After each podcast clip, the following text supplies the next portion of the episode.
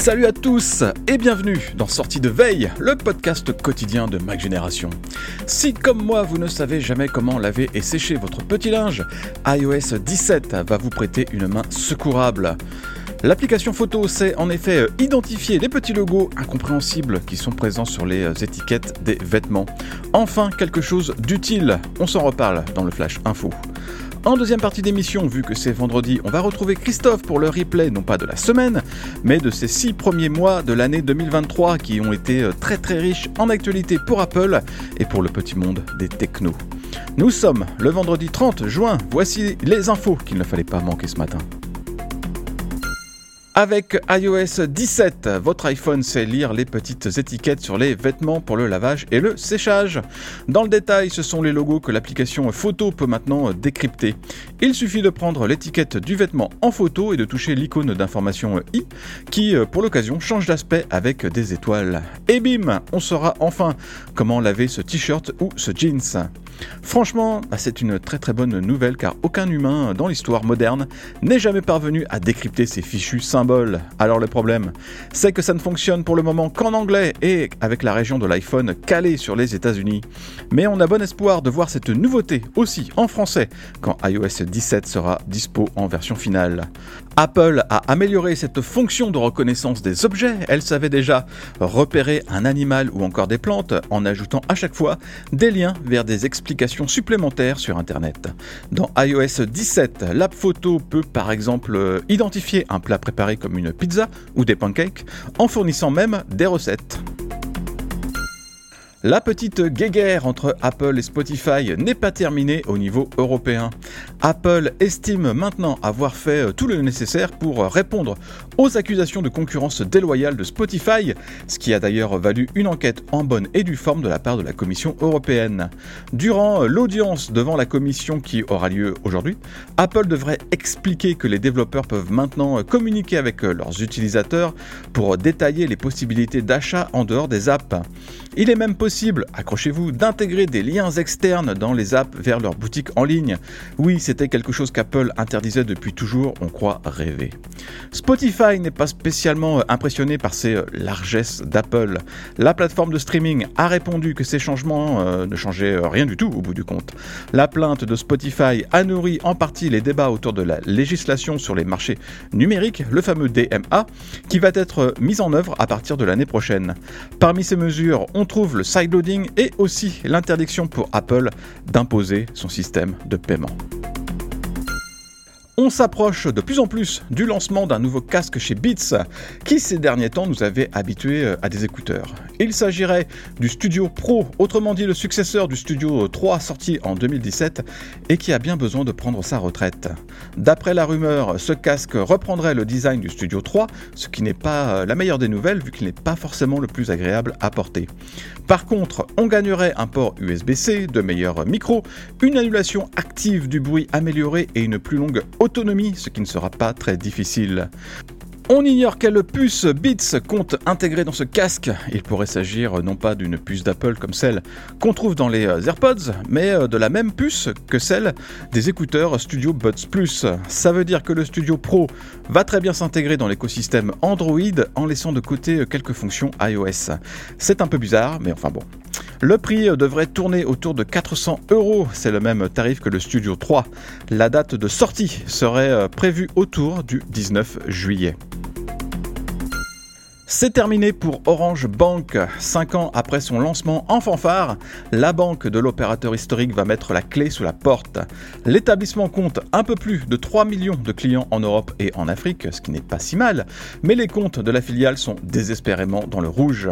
Et en plus, l'opérateur a décidé de se recentrer sur ses activités euh, traditionnelles, donc exit la banque. Orange en est maintenant à gérer la fin de toute cette histoire.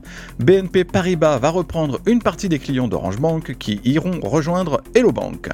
Quant aux salariés, ils se verront proposer des reclassements au sein du groupe. Désormais, Orange Bank entre dans une phase de transition jusqu'à la liquidation, même si la direction de l'opérateur parle de nouvelles étapes pour ses activités bancaires. Petit message de service, et même deux, tiens. Le premier, c'est que Sortie de Veille prend ses quartiers d'été. Alors, pas de panique, même si c'est le dernier euh, épisode de la saison régulière, On ne laissera pas vos oreilles sans rien tout l'été. Sortie de veille va vous revenir sous une forme allégée et hebdomadaire jusqu'à la rentrée. L'autre nouvelle, elle est plus douce amère, c'est que je ne serai plus votre hôte. Je vais en effet partir vivre de nouvelles aventures après quasiment 10 ans chez MacG et un nombre incalculable de news et de podcasts. Ça a été un énorme plaisir de vous informer tout au long de ces années. J'espère qu'on se retrouvera sous une forme ou sous une autre dans la grande immensité des internets. D'ailleurs, bah, c'est pas impossible que vous m'entendiez encore de temps en temps dans Sortie de veille et dans Kernel Panic. Merci encore à vous tous de votre soutien et n'oubliez pas de vous abonner au club Hygiène, bon sang de bois. C'est le season final pour Sortie de Veille. Et oui, après pas loin de 200 épisodes livrés chaque matin, la saison tire à sa fin. Pour marquer euh, le coup, on s'est dit qu'on allait faire avec Christophe un petit bilan de l'actu Apple de ces euh, derniers mois. Un premier semestre très riche, très varié aussi, durant lequel Apple n'a pas arrêté en fait. Et nous non plus du coup. Salut Christophe. Salut Mickaël, bonjour à tous. Le grand vainqueur de ce début d'année chez Apple, je pense qu'on peut dire que c'est le Mac. En janvier, on a eu droit à de nouveaux MacBook Pro et au Mac Mini M2. Et durant la WWDC, ça a été euh, la fête du slip avec le Mac Studio, le MacBook Air 15 pouces et évidemment le Mac Pro. Je pense qu'on est tranquille jusqu'à l'année prochaine pour les Mac, mais quand on se rappelle qu'à une époque, on s'inquiétait pour l'avenir du Mac tout simplement, ce renouveau et ce dynamisme, ça fait, euh, bah, ça fait plaisir à voir quand même. Oui, et puis après, on a vu macOS Sonoma, son nouveau fond d'écran, oui. ses nouveaux économiseurs d'écran, euh, ses widgets. enfin bref, le, soufflet est quand même assez vite retombé. Ouais, ouais, ouais, ouais. Alors, oui, bon, je vais jouer mon fils froid, j'ai l'impression. Mais la vérité, c'est vrai que ça coûte beaucoup moins cher à Apple, j'ai l'impression, de mettre à jour plus régulièrement sa gamme de Mac que par le passé ne serait-ce parce qu'elle n'a plus à demander à Intel euh, ou ce genre de choses, c'est elle qui décide avec TSMC et c'est beaucoup plus simple. Et puis on voit qu'elle a une vraie euh, liberté euh, au niveau tarifaire qu'elle n'avait pas par le passé, on le voit avec les MacBook Air, de, voilà, le, le, modèle 13 pouces qui perd 200 euros d'un coup, le MacBook Air 15 pouces qu'on s'imaginait assez cher et qui finalement n'est pas si cher que ça. Voilà, voilà. Donc, euh, bah, ça, rend, ça ronronne et voilà. Moi, j'en suis à espérer qu'Apple ait un peu plus de concurrents, euh, en fait, euh, presque ça. Une société qui puisse un petit peu chatouiller Apple, parce qu'avec les puces Apple Silicon, la pomme, elle sait qu'elle a, enfin, Apple sait qu'elle a un avantage certain. Elle en profite, elle capitalise sur ça, et après, on a l'impression qu'elle va en faire un petit peu le, juste minimum. Bon, après, bah, c'est hmm. un peu l'heure des bilans. Par contre, il y a des choses qu'il faut reconnaître, c'est que la gamme Mac bah, la, gamme Mac a jamais été aussi cohérente, euh, mais voilà, on a un point où maintenant on attend de voir le premier vrai Mac Apple Silicon. Alors quand je dis ça, c'est le Mac euh, qui aurait été impossible de faire avec un processeur Intel. Intel. Euh, le passage à Intel avait donné lieu au MacBook Air il y a de quelques années après. Donc moi j'attends un petit peu ce, Mac voilà, qui nous fasse rêver. Apple a bouclé la transition vers ses propres puces avec euh, un peu de retard sur le calendrier, mais finalement bah, ça s'est plutôt bien passé. On a gagné en puissance et en autonomie. Au niveau euh, logiciel, bon, on n'a pas trop perdu et Apple s'est débarrassé du boulet euh, Intel. Par contre, ça enferme un peu plus les Mac dans un écosystème Apple. Je pense aux cartes graphiques pour les pros et pour les joueurs et au Mac Pro en général qui a l'air de se demander ce qu'il fait là en fait. Euh, on peut pas avoir tout et son contraire. Apple a une stratégie bien définie. Euh, concevoir des systèmes sur puce euh, aussi bien pour l'Apple Watch que pour le Mac Pro, et une philosophie qui est claire, notamment avec euh, cette histoire d'architecture à mémoire unifiée. Donc, bah, dans l'ensemble, c'est assez cohérent. le drame du Mac Pro, c'est qu'Apple n'a semble-t-il pas réussi à créer une puce très très haut de gamme. Voilà, enfin, on sent qu'il manque quelque chose, et je suis persuadé qu'ils vont finir par y arriver, peut-être dès l'année prochaine ou dans 18 mois avec les, puces M3. Enfin, ça, l'avenir nous le dira. Maintenant, c'est vrai que le défi d'Apple, il est relativement complexe, c'est d'être compétitif sur tous les tableaux. Donc, euh, d'avoir des puces qui euh, soient euh, performantes aussi bien au niveau de l'Apple Watch que du Mac Pro. En, voilà, en passant par les ah iPhones et les iPads. Et puis aussi, il faut que ces puces, elles devancent la concurrence ou qu'elles fassent jeu égal ou qu'elles soient pas ridicules au niveau des CPU, du CPU, Là, Apple euh, s'en sort euh, plus que bien, euh, voilà, fait la course en tête, on a, envie de dire. Du Neuronal Engine, là aussi, c'est pas mal. Et du GPU, où on l'a vu, bah, c'est vrai que c'est un peu plus compliqué, euh, notamment lorsqu'on monte en gamme sur le Mac. Voilà, et il faut qu'elle arrive à faire tout ça euh, tout en ne sacrifiant pas son, son fameux ratio performance par watt. Donc ça donne une équation assez compliquée. Alors forcément, sur 90% du temps, ça va pas mal, mais on se rend compte qu'il y a des, des, petits trous dans la raquette, et c'est vrai que par exemple, Apple euh, en pince pour le jeu avec le Mac. Et euh, voilà, on sent que pour l'instant, il, manque une machine à ce niveau-là, mais c'est peut-être parce que le, système, le système sur puce en question n'a pas été fondamentalement pensé pour le jeu. Mais voilà. Et puis alors, si on prend un petit peu de recul, moi, ce que je trouve intéressant, c'est qu'il y a quand même un vrai phénomène de, de balancier au niveau de l'industrie informatique.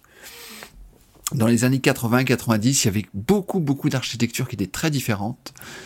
Et puis euh, voilà, à la fin des, des, années 2000, enfin dans les années 2000-2010, voilà finalement, bah, on s'est retrouvé avec euh, finalement tous les ordinateurs qui avaient plus ou moins la même architecture, architecture donc que ce soit autour des puces Intel ou, AMD. Et là maintenant, bah, Apple a quelque part montré la voie à suivre. Ça repart un peu dans tous les sens. Donc euh, ouais, donc c'est très intéressant de se dire que quelque part, le Mac qu'on achète, c'est vraiment un Mac, c'est vraiment un ordinateur différent d'un PC. Alors, bah, voilà, pour le meilleur et pour le pire, parce que le jour où Apple fera une sortie de route euh, avec un système sur puce qui est raté, bah, potentiellement, c'est tous ces produits qui vont avoir des, qui, vont connaître de grosses difficultés. La grande affaire euh, d'Apple de ces six derniers mois et euh, bah, ce qui va l'occuper pendant de nombreuses années, c'est évidemment la présentation du, Vision Pro, son casque de réalité mixte. Le plus gros pari, entre guillemets, c'est surtout la, plateforme d'informatique spatiale Vision OS qui mobilise déjà les développeurs et qu'Apple va évidemment euh, améliorer jusqu'au lancement du casque à proprement parler en début d'année prochaine. Personne n'a Personne n'a pu euh, tester tout ça en profondeur, mais on commence à avoir une euh, idée de comment ça fonctionne. Est-ce que, à ton avis, Apple est parti sur euh, de bonnes bases et est-ce que l'informatique spatiale, ce sera, ça va être à mettre au même plan que iOS ou que macOS? Oh, J'adorerais avoir une réponse définitive disant que l'ordinateur spatial n'a aucun avenir ou tout, c'est tout le contraire. C'est voilà. Et effectivement, dans la tête d'Apple, en tout cas, c'est au même plan que iOS ou macOS. Moi, de toute façon, quand je doute au sujet de, Vision Pro, j'appelle euh, euh, Florent Morin qui, nous écrit des, articles orientés développement. Et là, je suis remonté comme un coucou. Hein. Là, je, suis, je sais que c'est l'avenir de la micro-informatique. Et si Apple cherche un product manager pour son casque, moi, je peux leur conseiller de recruter Florent. Il ah fera très très bien le taf. Euh, non, mais après, c'est vrai que déjà, on l'a pas testé, donc on est un petit peu ennuyé. Et puis, c'est vrai que les, les démonstrations, a, a, priori, étaient très convaincantes. Mais après, il y, a la réalité. Alors, c'est vrai que quand on voit ce casque, on dit qu'il y a des champs d'application qui sont évidents. On a envie de prendre l'avion presque quand on voit ce casque. Hein. On se dit que l'avoir tranquille dans un canapé, on doit pouvoir passer un, un bon moment avec. Et on imagine effectivement des applications professionnelles, notamment dans le domaine de la formation, où ça doit vraiment le faire. Euh, par exemple, il y en a qui utilisent des casques pour euh, former des, des, des, ingénieurs à travailler dans une centrale nucléaire. Là, oui, bah, ça, hmm. ça peut être pratique. Mais malgré tout, euh, voilà, il y, y, a un certain flou, euh, et ce flou, on ne l'avait pas pour l'iPhone. Euh, quand, on a, quand Apple a présenté l'iPhone, tout le monde a vu le, le futur de la micro-informatique. Euh, c'est aussi hmm. vrai pour l'iPad, même si quelque part Apple n'a pas été au bout, du bout du bout des choses. Quand on a vu l'iPad, on s'est dit, ouais, finalement, euh, l'iPad va, va remplacer le Mac. Et euh, elle a... Elle a, elle, a, elle a hésité et finalement elle, s'est dit non, le, le, Mac doit rester et quelque part bah, c'est ce qui c'est ce qui bloque un petit peu les, les ambitions de la tablette d'Apple. Alors dans cette équation, hmm. le Vision Pro, qu'est-ce que c'est? Est-ce que c'est quelque part le futur de l'iPad? Euh, Voilà, comment euh, comment on va utiliser cet objet? Dans quel contexte? Combien de temps? Parce que voilà, on a pour l'instant une batterie euh, qui tient deux heures, donc qui permet même pas de regarder un film dans son intégralité. Est-ce que c'est vraiment sa forme finale? J'en doute. Voilà, ce qui est, ce qui est assez curieux, c'est que c'est un objet qui, euh, du point de vue hardware, est bien moins abouti que tous les autres produits euh, qu'Apple a sortis dans une version 0. Et je pense que c'est c'est ça qui, qui est difficile. Parce que évidemment, on aimerait tous avoir quelque chose comme ça dans, dans une paire de lunettes. Mais ça, c'est à horizon quoi 2030, 2040, on ne sait pas. Donc, et, là, moi, ce qui m'intéresse dans, dans, cette histoire, au final, je sais pas si Apple fait bien ou mal des choses, c'est de voir à quel point elle sera tenace.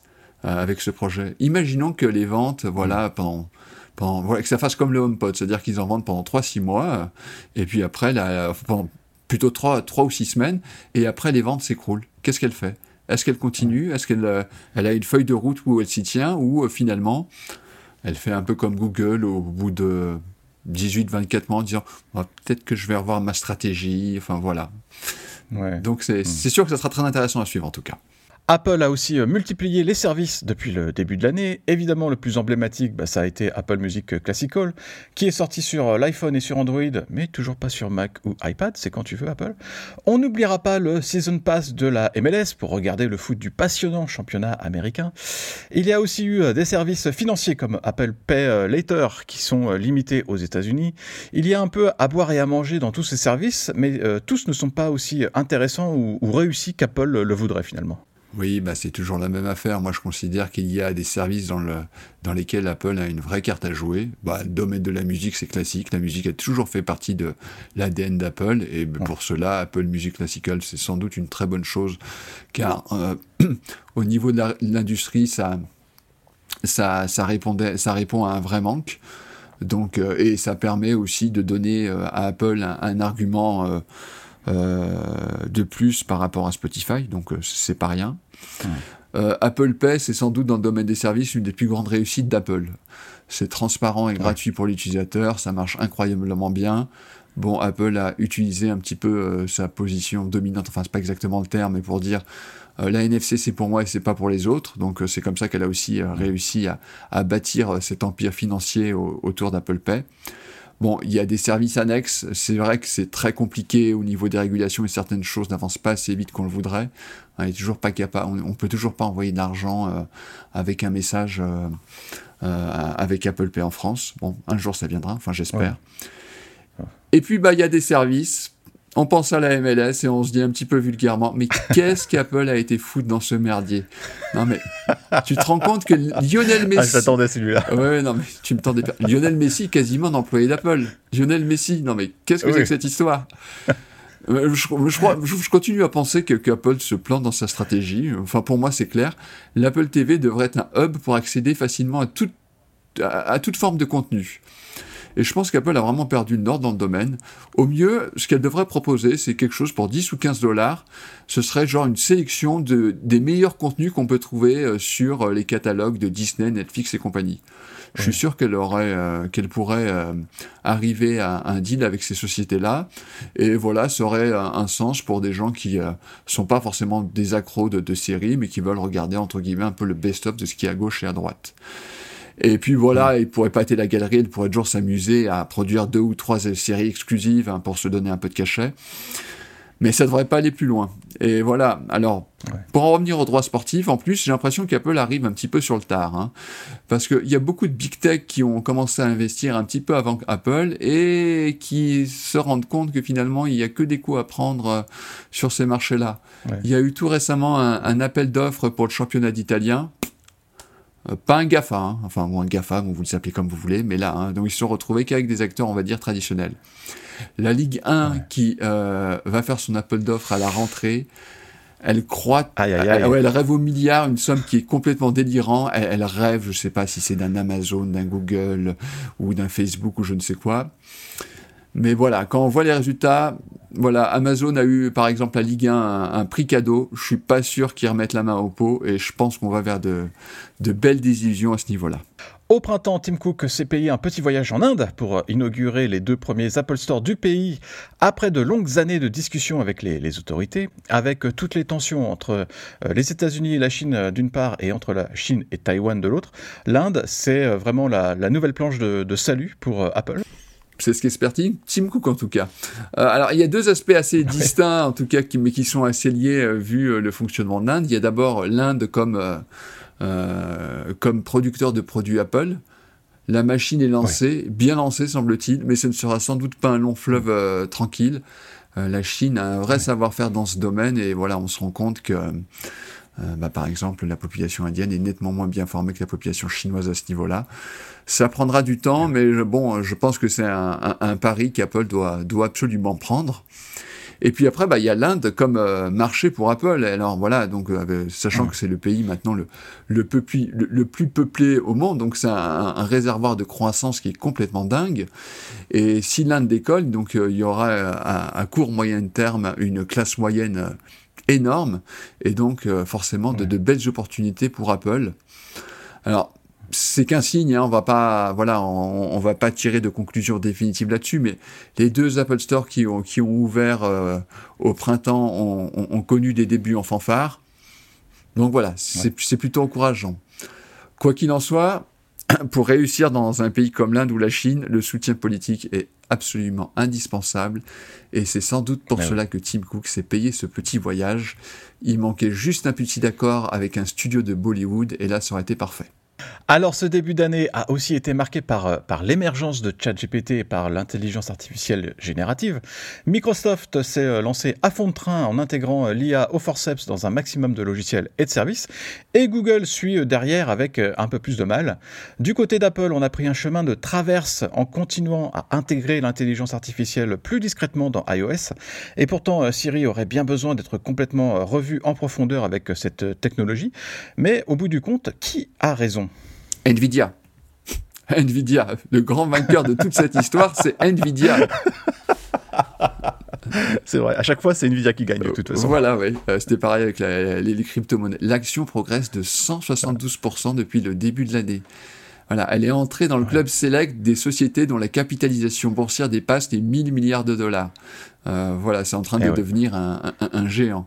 On a publié un article sur Oracle qui explique euh, qu'ils sont massivement équipés de, de puces Nvidia, Ampere et aussi AMD pour développer des, solutions justement au niveau de l'IA. Et donc, qui est le grand perdant hmm. dans cette affaire?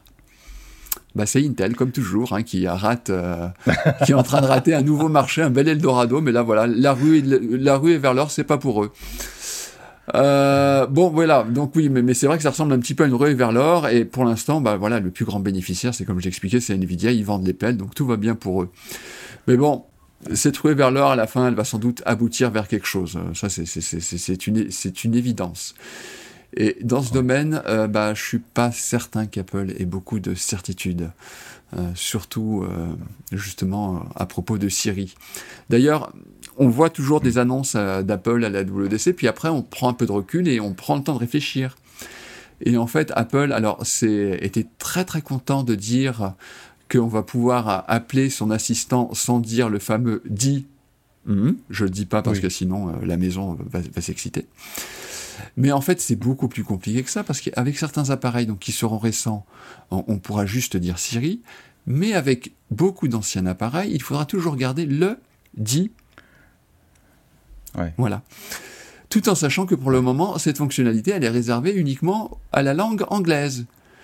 Donc voilà, tout ça, ça explique un petit peu les difficultés d'Apple dans l'intelligence artificielle et qu'il y a beaucoup, beaucoup, beaucoup de choses euh, à faire et j'espère que ça va être une priorité dans les semaines et mois à venir pour Apple.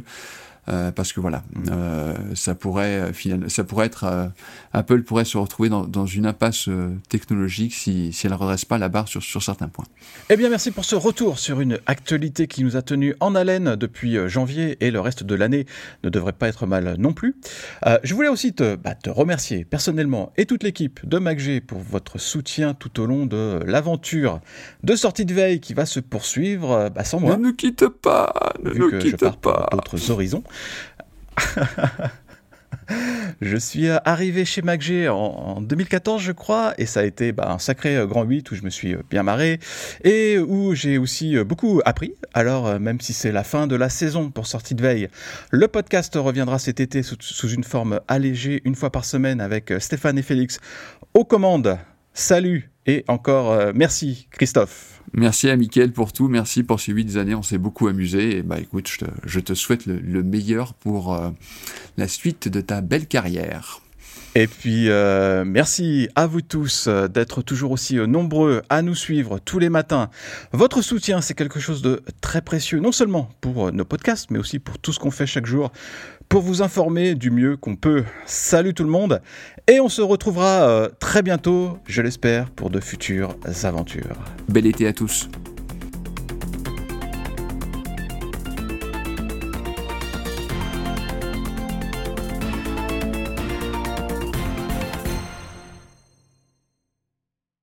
Vais te laisser ouvrir la porte pour le chat. Oui, oui, oui. Allez, allez, je veux plus te voir. Je crois qu'il avait des choses à dire sur le sujet. Il faut que je recommence ou pas ou euh, Non, mais ça va aller. Si on entend le chat, c'est pas grave.